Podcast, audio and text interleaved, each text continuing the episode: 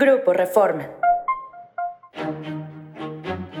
Hoy es miércoles 30 de agosto y esta es la Agenda Reforma.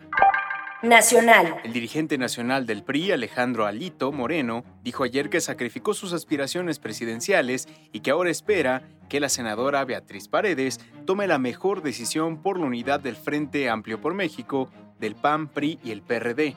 Por segundo día consecutivo, el líder priista sostuvo que su partido apoyará a quien vaya arriba en las encuestas para tener la candidatura más competitiva dos fondos de inversión estadounidenses iniciaron un arbitraje comercial contra el Estado mexicano derivado de las órdenes del Tribunal Superior de Justicia de la Ciudad de México para evitar que TV Azteca pague a tenedores de deuda emitida en Nueva York, que suma 488 millones de dólares.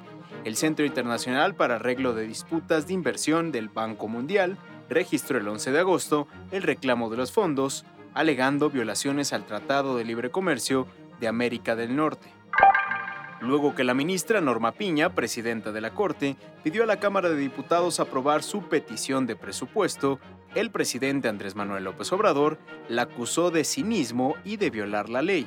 Durante la mañanera, dijo que los ministros de la Corte violan la Constitución porque ganan más que él. Gente. En medio del paro en Hollywood, México debe y puede erigirse como alternativa líder en la producción de películas y series con visión internacional, consideran expertos.